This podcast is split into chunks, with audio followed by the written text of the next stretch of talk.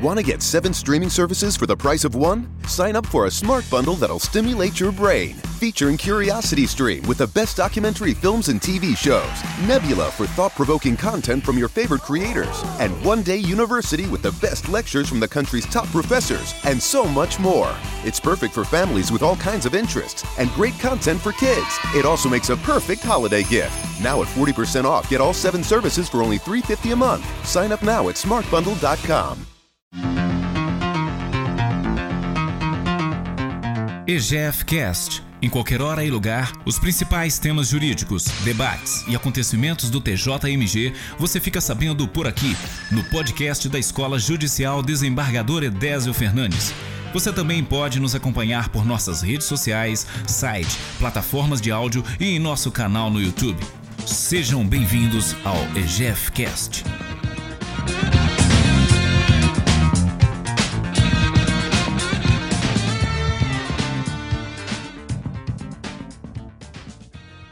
Bom dia a todos, é com a todos e a todas, é com enorme satisfação que damos início hoje a mais uma edição do programa Reflexões e Debates. E hoje é um programa especial. Temos conosco, se não o maior nome do direito processual civil no país, com certeza um dos maiores. Refiro-me ao professor Luiz Guilherme Marinoni, que hoje é, para nossa satisfação, aqui na Escola Judicial, desembargador Edésio Fernandes, é, conversará conosco sobre tutela inibitória e de remoção do ilícito.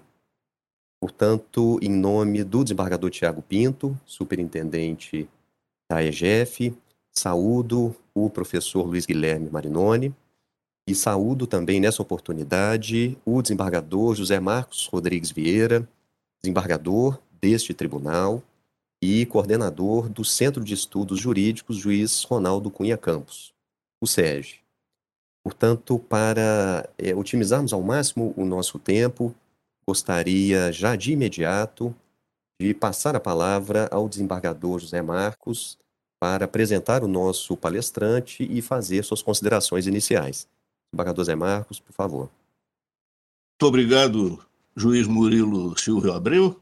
Temos a honra de receber no Centro de Estudos Jurídicos Ronaldo Cunha Campos uma das referências do processo civil, não só referência nacional, mas também referência internacional, é o professor Luiz Guilherme Marinoni. Vai nisso a minha alegria de ter Sua Excelência aceito o meu convite, que certamente corresponde a uma amizade de 20 anos. Há exatamente 20 anos nos conhecemos e eu admiro muito Sua Excelência. Vou fazer a apresentação de um breve currículo, mas antes apresento ao eminente professor as desculpas do segundo vice-presidente do tribunal, desembargador Tiago Pinto, que contraiu, felizmente, em uma escala branda, Covid. E não pôde participar. Conversou ontem comigo por telefone, satisfeitíssimo com o vulto das conferências que vêm sendo produzidas e, muito especialmente, com esta de hoje. O professor Luiz Guilherme Marinoni dispensaria apresentação. É sumamente conhecido e respeitado. Mas eu não me furto a mencionar algo de sua obra tentacular. Para início, digo que é pós-doutor pela Universidade degli Studi de Milano e também pela Columbia University. Visiting Scholar na Columbia University. Professor titular de Direito Processual Civil nos cursos de graduação, mestrado e doutorado da Faculdade de Direito da Universidade Federal do Paraná.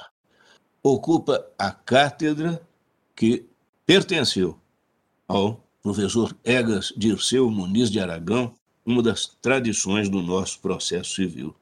É professor visitante em várias universidades da América Latina e da Europa. Vice-presidente da Associação Brasileira de Direito Processual Constitucional membro do Conselho Consultivo do Instituto Brasileiro de Direito Processual e da International Association of Procedural Law, como também diretor do Instituto Ibero-Americano de Direito Processal e tem mais de uma dezena de livros, livros realmente, não apenas artigos, publicados no exterior. Recebeu o prêmio Jabuti em 2009 e foi indicado ao mesmo prêmio em 2007, 2010 e 2016. É ex-procurador da República, ex-presidente da OAB do Paraná, sediado em Curitiba, advogado e parecerista, com intensa atuação nas cortes superiores. Não posso deixar de mencionar alguns dos títulos de uma obra imensa, já produzida pelo grande mestre, que é a maior autoridade em vários assuntos, entre eles a tutela de urgência. Já escrevia com grande profundidade sobre a tutela antecipada na vigência do Código Revogado. Mas vejamos algumas de suas principais obras. Il diritto di azione come diritto fondamentale, Torino de Apichelli, 2016. Introdução ao Direito Processal Civil, em Lima. Trata-se aqui de uma célebre palestra proferida em 2015. Na conhecidíssima revista trimestral de Direito e Procedura Civil, publicou Sua Excelência La Evoluzione della Tecnica Anticipatória e della Tutela Preventiva em Brasília.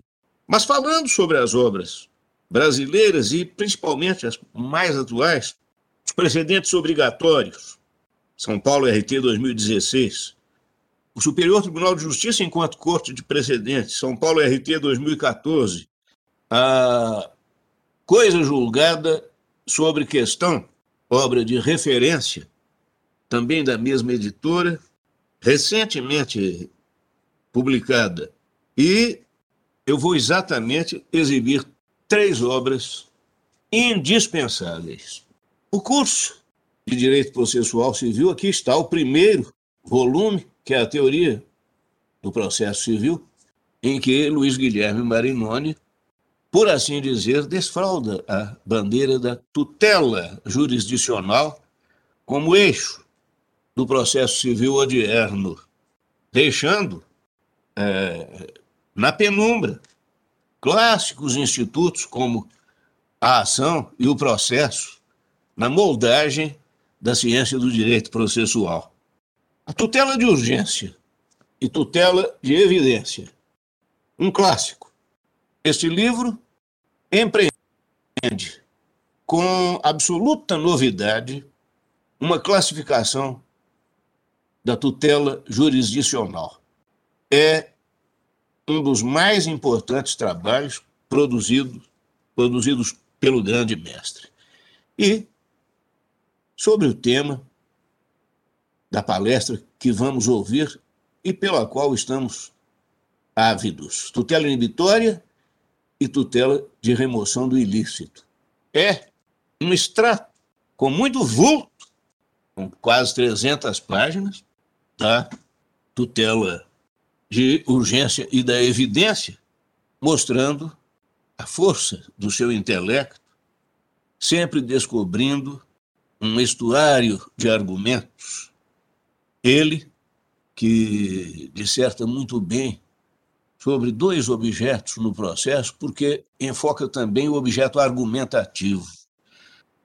É, Sua Excelência tem a palavra. Quero dizer o menos possível, porque interessa-nos ouvir. Muito obrigado. Muito obrigado, desembargador José Marcos.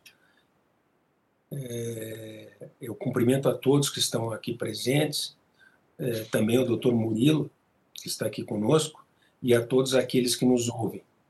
É uma satisfação muito grande, é uma honra, na verdade, estar aqui presente é, no Centro de Estudos Jurídicos Juiz Ronaldo Cunha Campos, hoje coordenado pelo excelentíssimo desembargador José Marcos, a quem eu tenho a honra de conhecer e o prazer também, óbvio, de conhecer há mais de 20 anos. Eu dizia há pouco, quando nos encontramos é, por ocasião de uma palestra que eu fui, proferir, que eu fui convidado a proferir é, na Universidade de Minas Gerais. É, é sempre um prazer é, poder dialogar com os amigos de Minas, especialmente com os amigos de Minas. Eu sei que, claro, hoje em dia, com a, com a internet, nós estamos aí ligados diretamente e de forma fácil, né? sem ter a necessidade de sair de casa, pegar o avião com todos, com todos os amigos do país. Né? Hoje mesmo meu filho dizia, ah, pai, hoje, meu filho menor, ah, pai, hoje você vai dar uma palestra em que estado? que bom que você não precisa mais viajar, né? Às vezes tinha que viajar. Às, é, é, há pouco tempo atrás, para prazerosamente cumprirmos um, um, um, compromisso, tínhamos às vezes que perder dois ou três dias, né?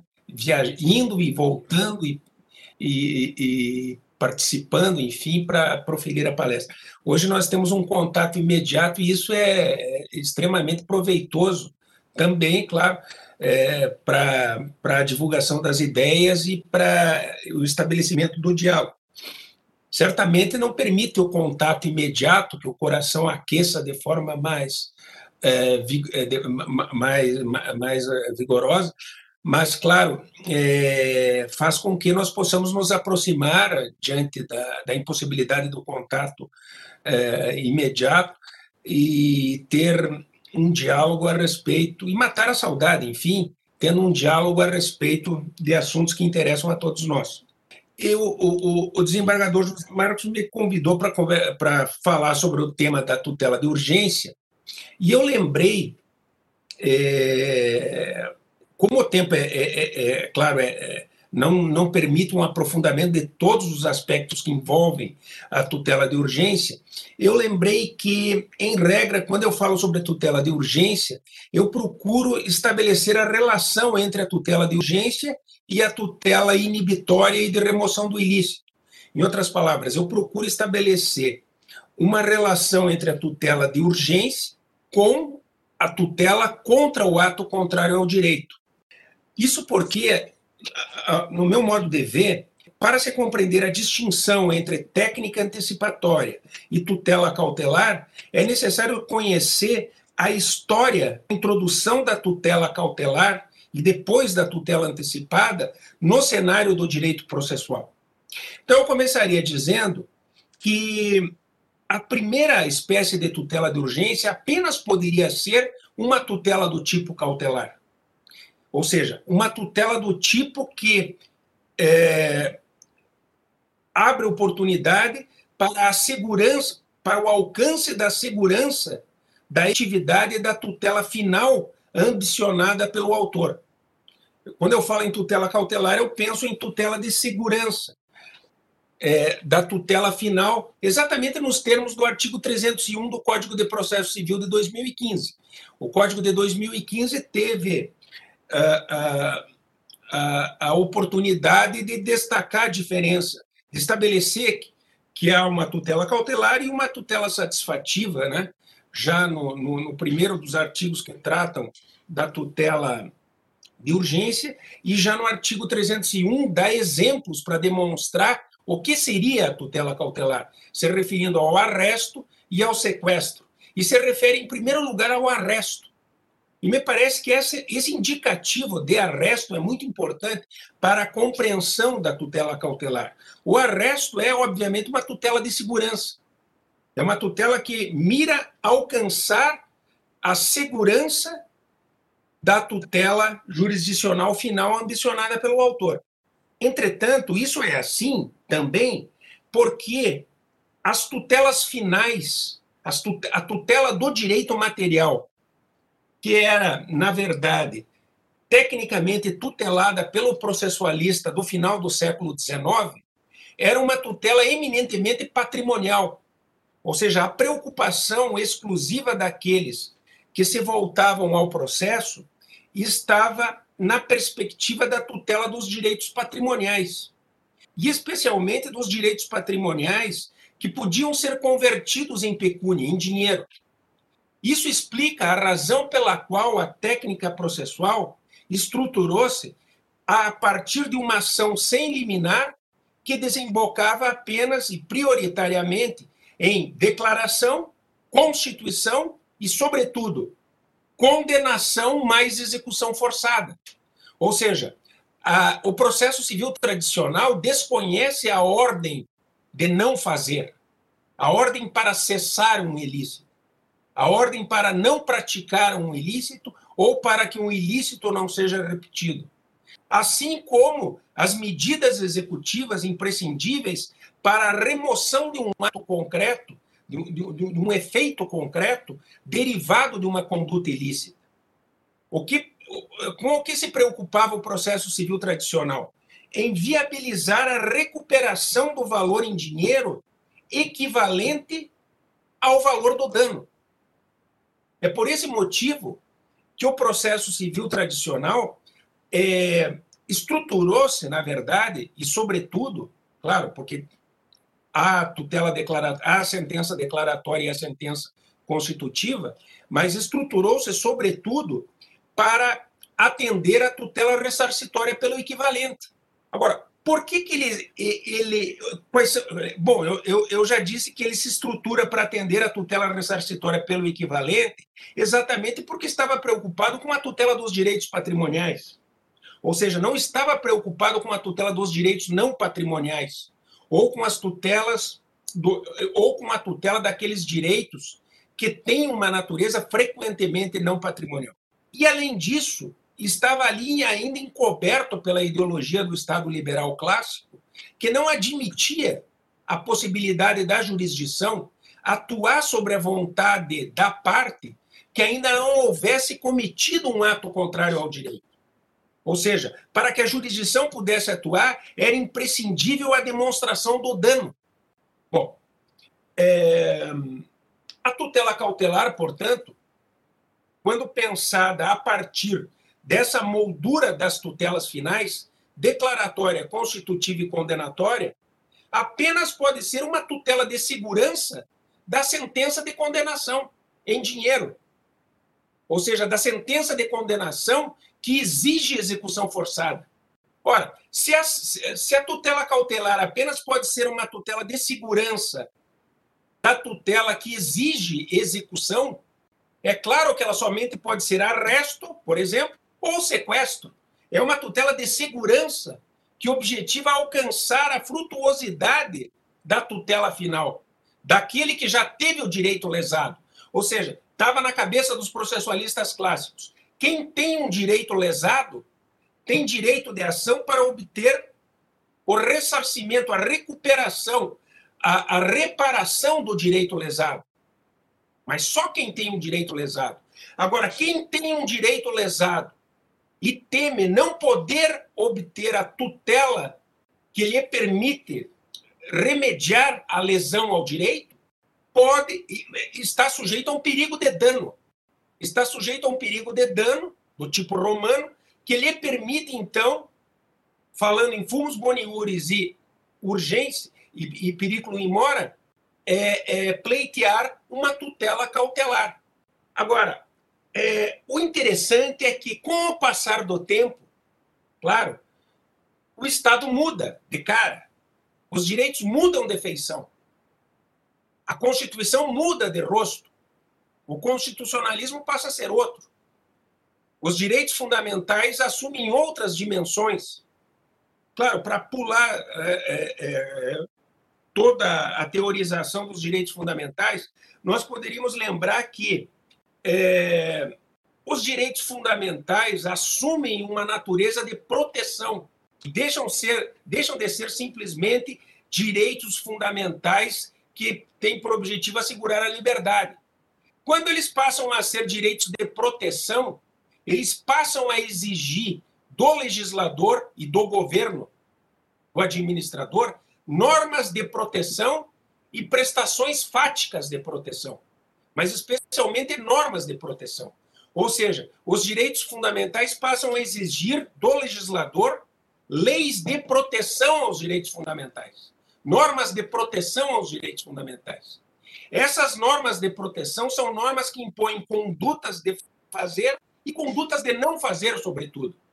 Sabe, na verdade, a teoria dos direitos fundamentais tem consciência de que um direito fundamental pouco vale quando não protegido por lei, que impõe conduta de não fazer e de fazer. E, portanto, também exige tutela jurisdicional que faça valer a regra que impõe ou não fazer e o fazer. O que seria do direito à saúde ou do direito do consumidor sem regras que impusessem a não utilização de determinados produtos, a, a, a, a, impossibilidade da venda de determinados produtos. Em outras palavras, esses direitos exigem normas de proteção, normas de proteção que têm conteúdo preventivo. Isso é interessante. Essas normas de proteção, elas não atribuem direitos individuais às pessoas. Elas protegem direitos coletivos e difusos. Elas protegem direitos transindividuais. Elas protegem direitos fundamentais. Muito bem. Se uma norma protege, é, por exemplo, o direito à saúde ou o direito do consumidor, proibindo a venda de um produto com determinada composição, em razão de pesquisa feita pelo, pelos órgãos do Ministério da, da, da, saúde, etc, etc, a Anvisa participa, tal, etc, etc, e dita lá uma regra dizendo, olha, o governo então edita uma norma de proteção dizendo que, olha, este remédio ou este produto não pode ser vendido porque contém uma substância que causa uma determinada doença ou, ou causa um prejuízo à saúde, enfim. Ele está aí agindo para tutelar o direito fundamental. Bem, se ele está agindo para tutelar o direito fundamental, e a norma, obviamente, também não, não é suficiente para a tutela dos direitos fundamentais, sendo imprescindível em determinadas situações a atuação jurisdicional. A atuação jurisdicional, obviamente, não serve para simplesmente viabilizar o ressarcimento do eventual dano provocado às pessoas que vão comprar o produto ou que vão sofrer um prejuízo em virtude da violação da norma. O dever da jurisdição, antes de tudo, é o de fazer atuar a norma que foi editada para proteger o direito fundamental. O dever da jurisdição não é simplesmente o de dar ressarcimento em dinheiro àquele que sofreu um prejuízo em virtude da norma não ter sido observada. Muito bem, mas daí se pergunta, bom, mas é, então que tutela, que diabos de tutela é essa? se eu só tenho tutela ressarcitória pelo equivalente. Ou seja, se a tutela ressarcitória exige a demonstração de dano e culpa, ou pelo menos pode dispensar o elemento subjetivo, a culpa, mas sempre exige dano.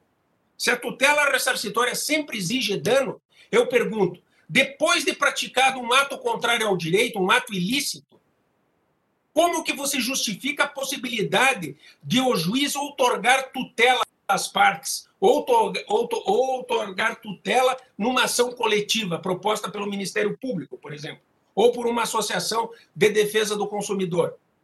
Qual seria a justificativa? Não há dano. O sujeito, é, o supermercado estava expondo a, a, a venda produto proibido pela Anvisa. A farmácia está expondo a venda pro, produto proibido pela Anvisa.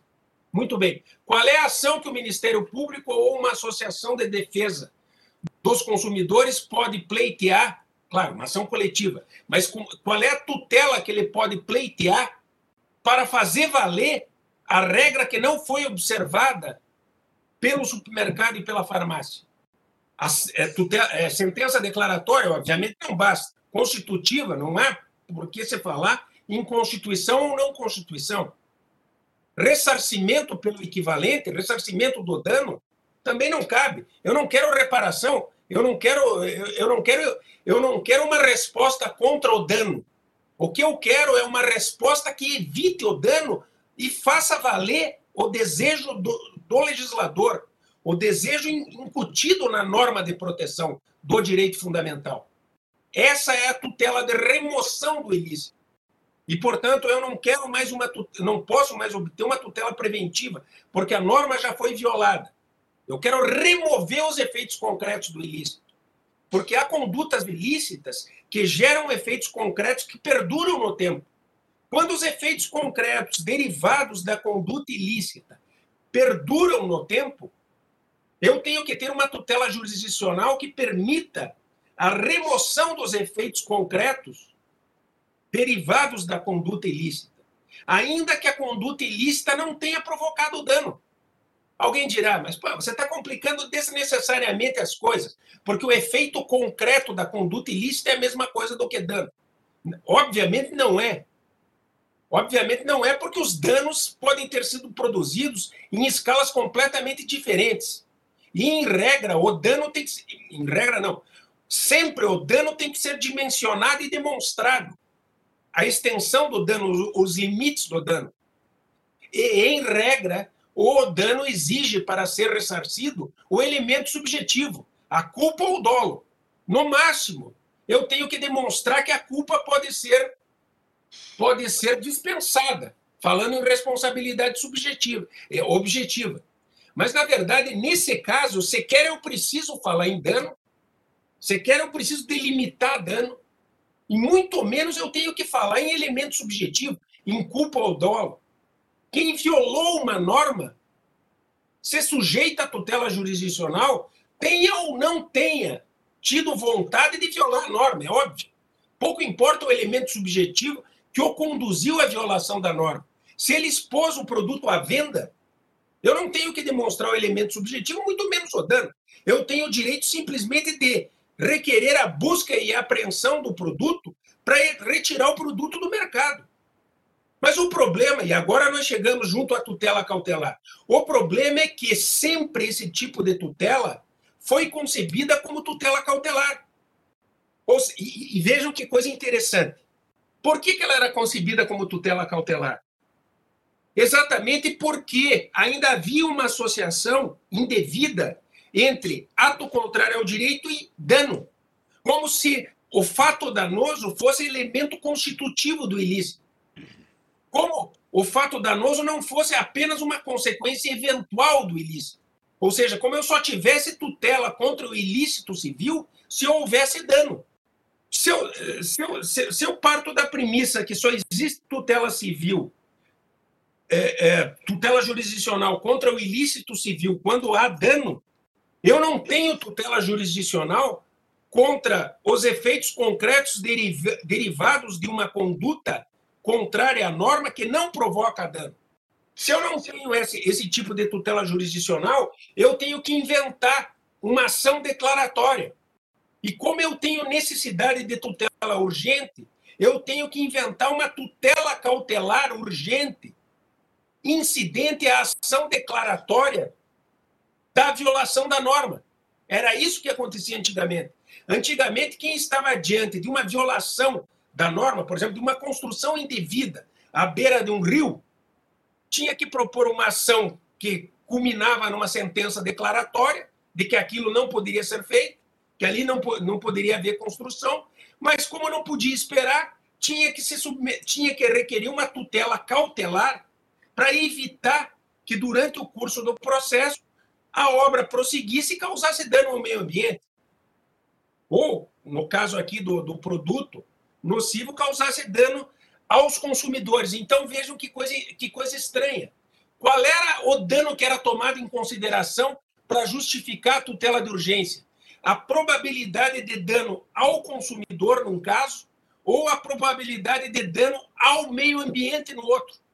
E isso é um grande problema, porque isso distorce, inclusive, o debate que deve ser travado pelas partes e a cognição devida do judiciário sobre o caso conflitivo. O dano aí pouco importa. Pouco importa saber se o produto vai ou não causar dano ao consumidor. O que importa é saber se o produto está proibido por norma. Da mesma forma, é, eu, até vou utilizar um exemplo que eu, conheci, que me apresentaram até porque eu tratava teoricamente do tema, e eu acho que é um exemplo interessante. Uma ação, o Ministério Público Federal propôs uma ação civil pública em Santa Catarina para tutelar o meio ambiente em face de um posto de gasolina, de uma companhia de petróleo, que estava construindo à beira do mangue. Proposta essa, esta, esta ação coletiva, essa ação civil pública, requereu-se tutela cautelar para evitar dano ao meio ambiente. Falou-se, então, em probabilidade de dano ao meio ambiente. Uh, a companhia de petróleo simplesmente disse: eu ainda não tenho licença de instalação, de modo que não há razão para se pensar em probabilidade de dano ao meio ambiente, porque esse dano ao meio ambiente não se aproxima, não existe. Não existe probabilidade de dano ao meio ambiente, de modo que eliminar não pode ser concedido. É, ainda assim, o juiz de primeiro grau concede eliminar, mas com base no argumento da Companhia de Petróleo, o Tribunal Regional Federal caça liminar em agravo do instrumento. Bom, o que, que demonstra esse exemplo? Esse exemplo demonstra que aí o meio ambiente deixou de ser tutelado por conta de uma confusão entre ilícito danoso e ilícito, e ilícito enquanto ato contrário ao direito, que abre oportunidade para ação de remoção do ilícito. Em outras palavras, quem começa a construir em local proibido pela legislação tem que ser interditado desde logo. Pouco importando saber se essa conduta vai ou não provocar dano. Não se cogita sobre dano, porque eu não quero ressarcimento. Eu não estou pedindo ressarcimento contra aquele que está produzindo uma determinada conduta ou uma determinada atividade. O que eu quero é simplesmente remover os efeitos concretos da conduta ilícita para permitir a tutela do direito fundamental. Eu só posso tutelar o meio ambiente ou evitando a conduta ou removendo os efeitos concretos derivados da conduta. Mas se imaginar que eu tenho que pensar para obter a liminar em probabilidade de dano ao meio ambiente, é um equívoco. Porque só precisa pensar em probabilidade de dano quem está preocupado com o ressarcimento do dano. Quem está simplesmente preocupado em saber se houve ou não um ato contrário ao direito, tem que limitar a cognição do juiz a saber se ali está proibido de construir ou não. Essa é a questão. Saber se ali está proibido de construir ou não é algo muito simples. O juiz pode aferir é, é, é, imediatamente e, e, e, conceder a liminar. Ou, ou, seja, ali não é possível construir, concedo a liminar. E por que ali não é possível construir, mesmo que apresentada a defesa pelo demandado, eu reafirmo a liminar e elimino o conflito. A, a sentença diz respeito simplesmente ao ilícito praticado e à tutela de remoção do ilícito. A ação é autônoma, ela não diz respeito ao dano.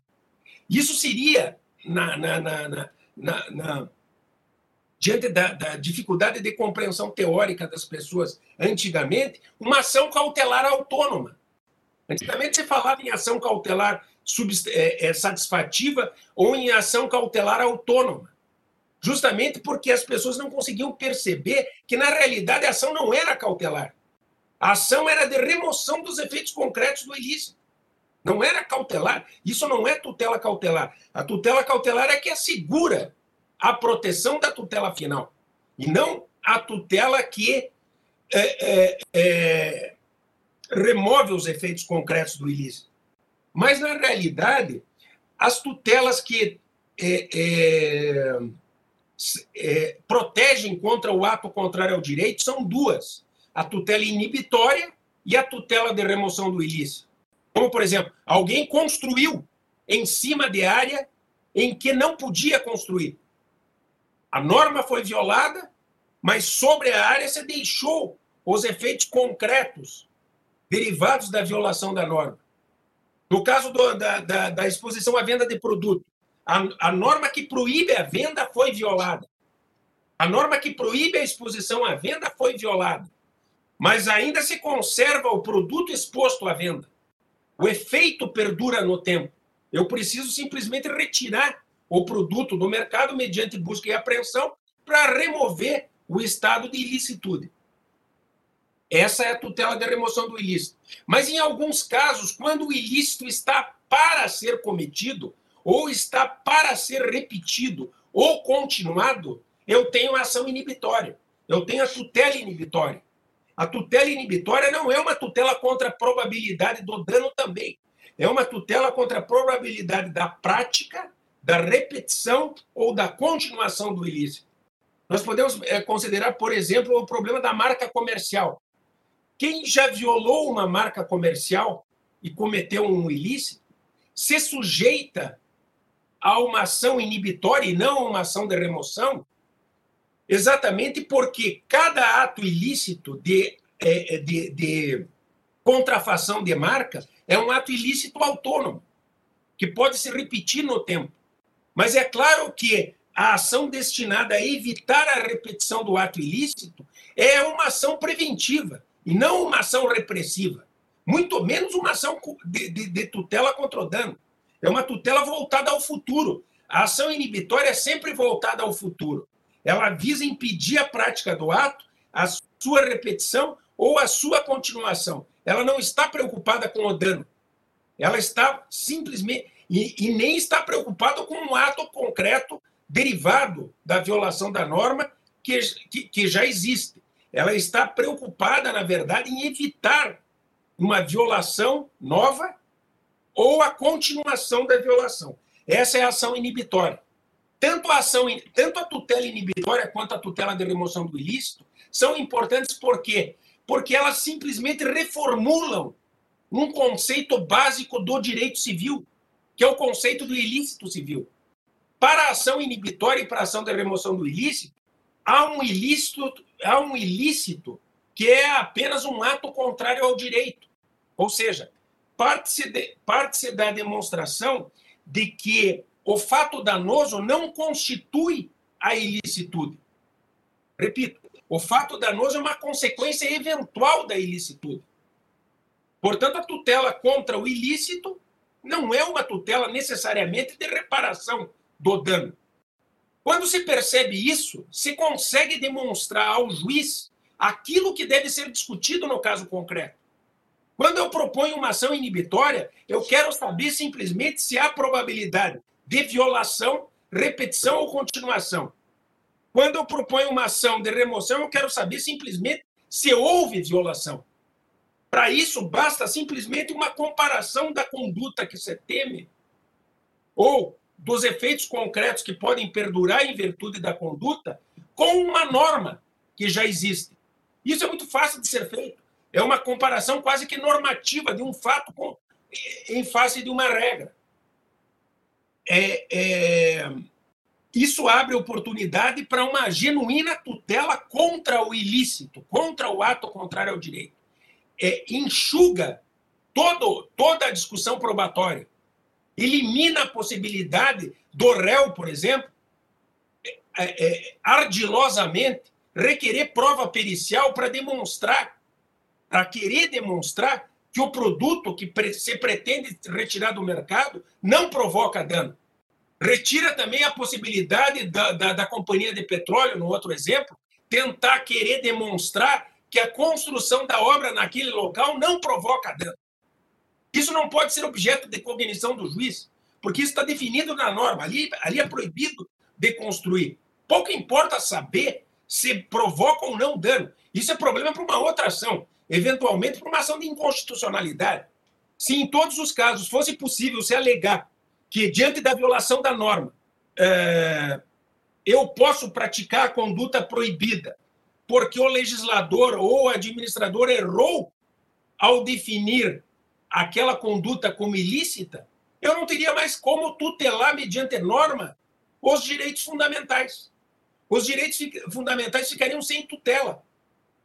Os direitos fundamentais imprescindem de, de, de, de, de regras legislativas e de tutela jurisdicional específica, como a inibitória e a de remoção do ilícito, justamente porque, sem isso, os direitos fundamentais ficam sem tutela. Na verdade, os constitucionalistas nunca perceberam isso. Os processualistas também não.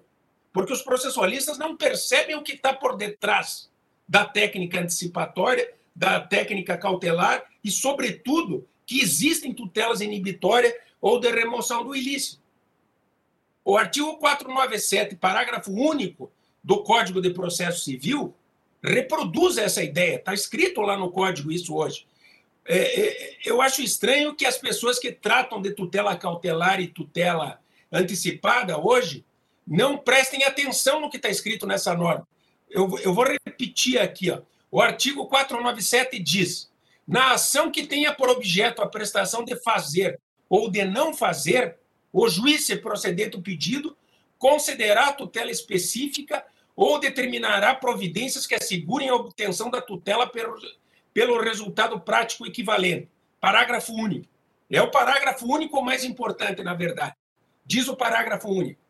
Para a concessão da tutela específica destinada a inibir a prática, a reiteração ou a continuação de um ilícito, ou, vírgula, ou a sua remoção, é irrelevante a demonstração da ocorrência de dano ou da existência de culpa ou dolo. Ou seja, o parágrafo único do artigo 497 institui uma tutela contra o ato contrário ao direito, o que é muito mais do que qualquer outra tutela que nós temos aí. Uma, porque ela não é apenas uma, uma, uma, uma técnica processual de tutela. Essa é uma, uma, é, é uma técnica de tutela do direito substancial. O direito substancial necessita de tutela contra o ato contrário ao direito. Não é simplesmente uma técnica processual. A tutela inibitória de remoção do ilícito não é simplesmente uma tutela processual, como a sentença condenatória. É uma tutela do direito substancial, que demonstra a imprescindibilidade de remoção e de evitar a violação é, é, é, diante de, de, de determinadas normas que são significativas para a proteção dos direitos fundamentais. Para terminar, então, o nosso discurso, é... isso é importante porque isso demonstra com clareza a diferença também entre tutela antecipada e tutela cautelar. Se eu sei que eu tenho uma tutela inibitória preventiva e uma tutela de remoção do ilícito, que também é preventiva, apesar da norma já ter sido violada, ela é preventiva no sentido de evitar a, a, a, produção de dano que, que, que, pode ocorrer em virtude da violação da norma. Né? Ou seja, é, os civilistas italianos, quando, se, quando aludem a ideia de remoção dos efeitos concretos de uma conduta que viola uma norma, não são os processualistas italianos que tratam disso, são os civilistas. Eles dizem o seguinte: nesse caso, eu estou secando a fonte que está aberta à produção dos danos. Quando eu retiro o produto do mercado, eu seco a fonte que abre oportunidade à produção de dano. Os civilistas conseguem perceber isso, os processualistas têm um pouco de dificuldade. Os processualistas italianos nunca trataram disso, muito menos os brasileiros. Os brasileiros hoje têm a oportunidade de disso tratar, porque isso está no código, está no parágrafo único do artigo 497. Isso é muito mais importante do que a grande maioria de, de todas as outras normas do Código de Processo Civil, que, aliás, é muito ruim. O Código de 2015 é péssimo o regramento da tutela de urgência e da tutela de evidência não só é ruim, como é errado. Contém equívocos conceituais e teóricos por detrás. Essa ideia de é, é, tutela é, de urgência antecedente é pouco mais do que absurda. É uma coisa que serve simplesmente para impedir a boa realização do processo. O, o Código de Processo Civil de, de 73, eu não tenho dúvida alguma, em relação à tutela de urgência, é quilômetros adiante dessa, desse regramento do Código de 2015. O Código de 2015 contém, na maioria das vezes, repetições das boas coisas do Código de 73 e péssimas ideias novas a respeito da implementação da tutela jurisdicional. Eu acho que o legislador perdeu uma grande oportunidade para elaborar alguma coisa razoável em termos de direito processual civil. Com o tempo, nós vamos ver que isso aí não vai servir para nada. Pior, isso aí vai servir para piorar as coisas.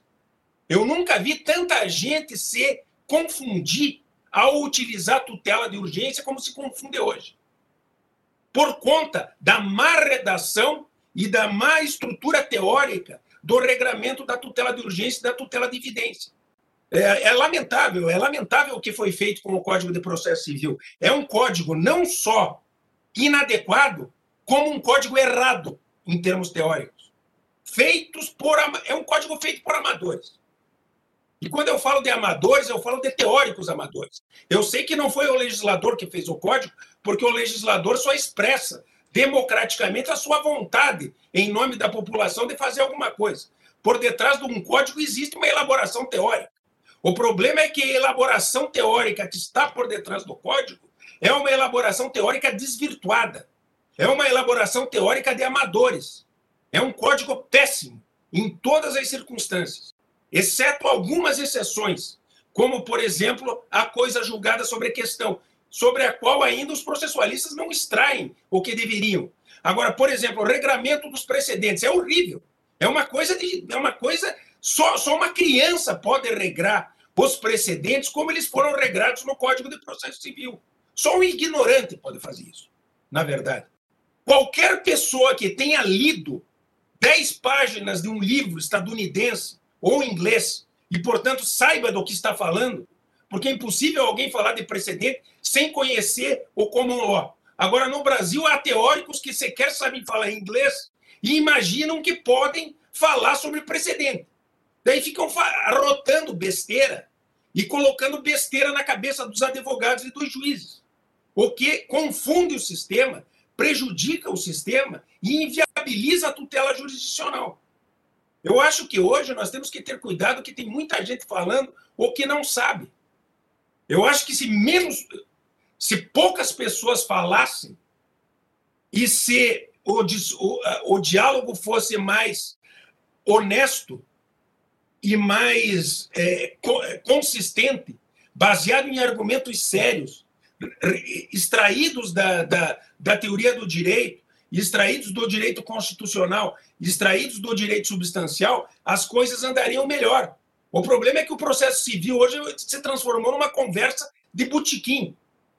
As pessoas olham para as regras, esquecendo que por detrás de uma regra existe uma elaboração teórica, às vezes, de mais de 10 anos de 20 anos. E imaginam que podem cogitar sobre o que está escrito na regra, como se estivessem pensando, tomando cerveja, olhando para um jogo de futebol. Não, eu acho que é assim. Não, eu acho que é assado. Não, eu acho que é melhor assim ou melhor assado. E ficam ainda editando enunciados interpretativos, imaginando que são legisladores, que podem dizer o que está escrito na regra a partir das suas ideias é, é, destituídas de fundamentação. Quando eu falo em debate teórico, claro, honesto, eu falo de um debate teórico, obviamente, que seja lastreado em argumentação teórica, em doutrina, e num debate sério a respeito das coisas, e não num machismo. Os cursos de pós-graduação hoje viraram cursos de opiniões. Outro dia eu fui convidado para dar aula num curso, comecei a dar aula, de repente tinham 30 pessoas dando as suas opiniões sobre o que elas achavam correto. Mas eram opiniões completamente afastadas de qualquer cogitação teórica, de qualquer base é, é, séria a respeito da, da, da, da, inteligência das normas. Ou seja, daquilo que está por detrás da norma. É, a, regra, a regra é a ponta do iceberg. Agora, para ela ser implementada na sociedade de forma inteligente, ela exige a compreensão daquilo que está por detrás dela. Enfim, com isso, então, só para encerrar, para encerrar é, é, é, o, a, a, o, meu recado é o, é o seguinte: é, é, o de que a tutela de urgência é uma tutela importante, obviamente, para evitar a violação dos direitos. Acontece que, para se pensar numa tutela destinada a evitar a violação do direito, eu preciso, antes de tudo, pensar em quais tutelas finais eu posso utilizar para evitar a violação do direito. Ou seja, quais são as tutelas substanciais que estão é, é, é, dispostas a, a, ao cidadão para evitar a violação dos seus direitos. E aquilo que é, é, é, a elaboração teórica dos direitos fundamentais hoje exige em termos de tutela dos direitos. O que o direito constitucional hoje exige em termos de tutela dos direitos. Né? é, tutela das normas para evitar a violação dos direitos fundamentais. perceber isso é imprescindível para se saber quando, na verdade, a liminar, digamos, a tutela provisória, está é, é, simplesmente antecipando a tutela preventiva final ou está assegurando a tutela repressiva final. Eu não posso saber a diferença entre. Em outras palavras, eu não posso saber a diferença entre tutela antecipada e tutela cautelar se eu não sei a diferença entre a tutela preventiva e a tutela preventiva final.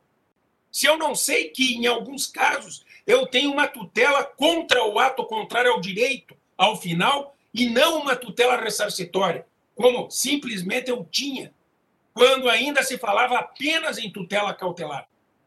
Quando o processualista apenas falava em tutela cautelar.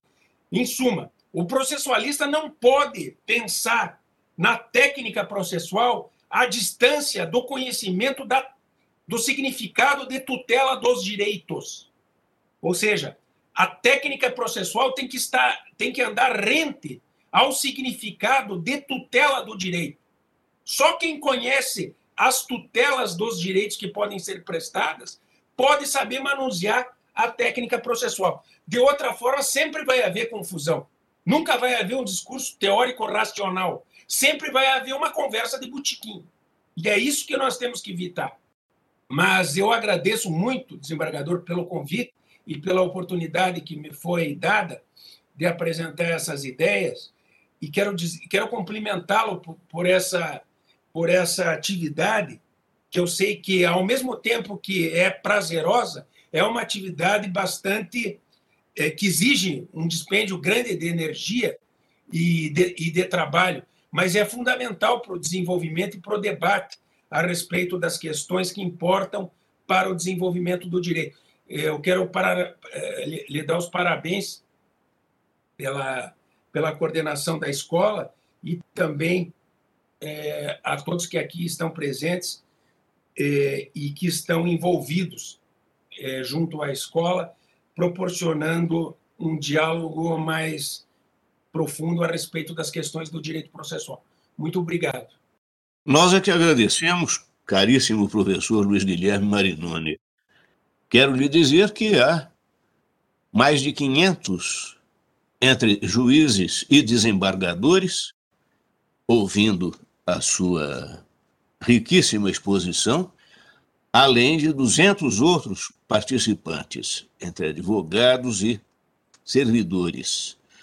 Eu vou lhe fazer uma indagação ao mesmo tempo em que o felicito pela brilhantíssima reflexão que afugenta dúvidas e mostra a riqueza do dispositivo contido no parágrafo único do artigo 497.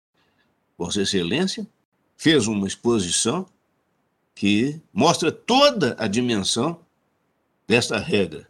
E eu tenho apenas, ao lado de indagações de participantes, a vontade de ouvir, pela sua imensa cultura e fulgurante inteligência, uma explicação acerca da possibilidade de convívio da tutela inibitória, sobre a qual Vossa Excelência já escrevia muito bem na vigência do Código Revogado, uh, e, por exemplo, a calção de dano infecto.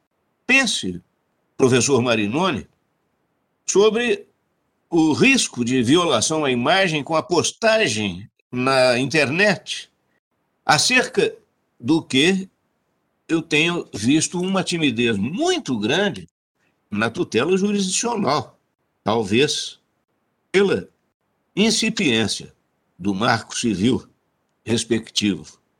É mais ou menos nesta linha a, a pergunta que recebo, mas eu, eu, eu lhe passo em primeiro lugar esta que faço, que é mais uma provocação a possível distinção ou acumulação de institutos processuais. Sim, a calção de, a de dano infecto pode eh, ser utilizada de modo a, a garantir a segurança de um direito, né? Me parece que ela, é, ela é, ela antes era concebida como uma, uma tutela cautelar autônoma. É, ela não é propriamente uma tutela inibitória porque ela não se destina a, a, a impedir a não violação de um direito mediante coerção indireta. Né? Ou seja, eu, eu não estou é, sabendo que um direito pode ser violado, eu não estou atuando sobre a vontade de alguém para que a violação não ocorra.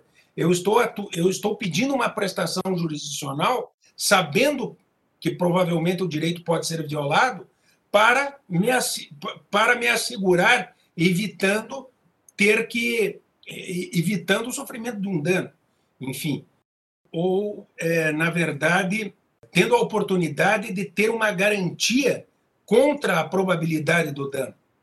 Pergunta a doutora Alessandra Alvarenga Spadinger é, sobre a diferença ou a possibilidade de cumulação entre tutela inibitória e combinatória. É uma pergunta até próxima da minha, porque eu também indaguei dessa possibilidade de cumulação. É isto. Eu, é, é, eu acho que é possível cumular é, tutela inibitória, por exemplo, com tutela de remoção do ilícito e ainda com tutela ressarcitória pelo equivalente. Por exemplo, é, vamos imaginar é, um caso de concorrência desleal, a exposição de cartazes publicitários que violam é, a concorrência desleal. Numa situação como essa, eu posso pedir, eu posso acumular três pedidos: a tutela de remoção do ilícito, ou seja, que os cartazes sejam retirados ou que as revistas, enfim, sejam apreendidas para que o ilícito, é, é, os efeitos concretos derivados da conduta ilícita não se não perdurem no, no tempo. Uma tutela de remoção do ilícito, a retirada dos cartazes ou a apreensão das revistas que configuram concorrência desleal. Isso seria uma tutela de remoção do ilícito. Mas como ainda é possível que aquele que cometeu o ilícito cometa outros ilícitos, ou seja, coloque outros cartazes, ou é, é, faça novas publicações em outros veículos de comunicação, eu posso propor, é, requerer, propor ao lado da ação de remoção do ilícito ou do pedido de remoção do ilícito, fazer um pedido inibitório, para que ele seja é, constrangido sob pena de multa a não é, fazer a publicação ou a não praticar, ou a não, ou a não colocar novamente os cartazes que foram que configuram concorrência desleal. E ainda posso requerer tutela ressarcitória, em virtude do dano patrimonial que me foi acarretado em virtude da concorrência desleal. A tutela ressarcitória é a única que vai, a partir de determinado instante, exigir a continuação do processo para a discussão do dano e para a quantificação do dano. E aí entra um, um, outro elemento que é importante em termos de tutela, inclusive de tutela. Antes era concebida como, como tutela de urgência, no parágrafo 6 do artigo 273. É a tutela da, de, de parcela da demanda que se torna incontroversa. Se eu proponho uma ação inibitória acumulada com ação de remoção e acumulada com ação de ressarcimento, muito brevemente, depois de apresentada a contestação, facilmente o juiz poderá concluir que há um ato contrário ao direito, que foi praticado ou, ou que poderá ser praticado. E, portanto, conceder, se tivesse antes do Código de 2015, tutela antecipada parcial da tutela inibitória e da tutela de remoção do ilícito, fazendo com que o processo fosse para frente apenas para elucidar o dano necessário para a quantificação do ressarcimento pleiteado na ação de ressarcimento de dano. Hoje, a partir do artigo 356 do Código de Processo Civil, que abre oportunidade para o julgamento antecipado parcial do mérito, o juiz pode julgar parcialmente o mérito, os três pedidos, resolvendo o pedido inibitório e o pedido de remoção do ilícito, e deixando para depois o pedido de ressarcimento do dano. Até porque ele pode não ter prova para concluir se houve ou não houve culpa, por exemplo. Ou se houve, né, se o elemento, o elemento subjetivo está presente. E em outros casos ele não vai ter como quantificar o dano ou delimitar o dano é, é, logo após a contestação. Mas, em regra, logo após a contestação, o juiz tem condições de, de, de saber se existe um ato contrário ao direito que foi praticado ou se existe um ato contrário ao direito que provavelmente será repetido. E por isso ele pode julgar parcialmente os dois pedidos já formulados. Não se trata nem de tutela antecipada, mas hoje se trata de julgamento parcial do mérito. Agora, o, o problema da ação, da, da, do pedido combinatório é, é, imaginar a acumulação de tutela inibitória com, com tutela combinatória é, é, na verdade, é colocar no mesmo plano a técnica processual e a tutela substancial do direito, aquilo que eu falava antes. Hum. A, tu, a combinação é uma técnica processual e não uma tutela do direito. Então, eu não posso acumular tutela combinatória com tutela inibitória. Eu tenho que perguntar para que serve a combinação. Porque a combinação pode servir justamente para implementar a tutela inibitória ou até mesmo para implementar uma tutela ressarcitória na forma específica, quando eu quero que a reparação se dê mediante um fazer e não mediante um equivalente monetário. A tutela ressarcitória mediante um fazer, é, mediante o conserto provocado pela, pela, pela conduta ilícita, por exemplo, é, é, pode ser implementada mediante ordem sob pena de multa, ou seja, mediante combinação. É, só que a ordem sob pena de multa não é uma espécie de tutela, nem mesmo a combinação. A combinação e a ordem sob pena de multa são técnicas processuais que podem servir para implementar a tutela inibitória, principalmente, a tutela ressarcitória na forma específica, ou ainda, excepcionalmente, a própria tutela de remoção do ilícito. Ou seja, são técnicas processuais a serviço das tutelas do direito material. Obrigado, professor Marinoni, pela clareza da resposta e por nos revelar esta grande dimensão do artigo 356 do CPC, que se conecta ao 497, parágrafo único, com grande utilidade. Há um elogio feito pelo doutor Fábio Marquelo, que compartilha, do ponto de vista de Vossa Excelência, no sentido de que a tutela provisória antecedente é mesmo de má técnica. Agora, eu me aventuro, a, quem sabe, talvez até, como tentativa de ver um, um, um complemento nessa distinção tão feliz que a sua obra e a sua grande palestra uh, fazem da tutela inibitória sobre a semelhança ou a diferença com o interdito proibitório, que também tem uma função aproximada. É interessante.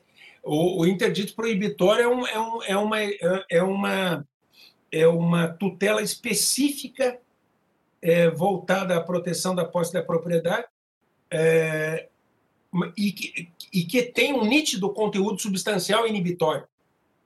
O interdito proibitório é uma espécie de tutela inibitória, sem dúvida.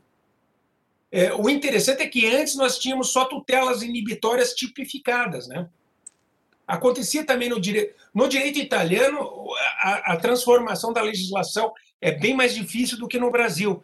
Então, os processualistas italianos às vezes reclamam é, das tutelas específicas e dos, e dos procedimentos especiais dizendo que os procedimentos especiais estão servindo só para algumas classes sociais ou para algumas posições privilegiadas, digamos assim. Mas e, e, e que uma cláusula aberta sempre seria bem-vinda, justamente porque permitiria a democratização do processo.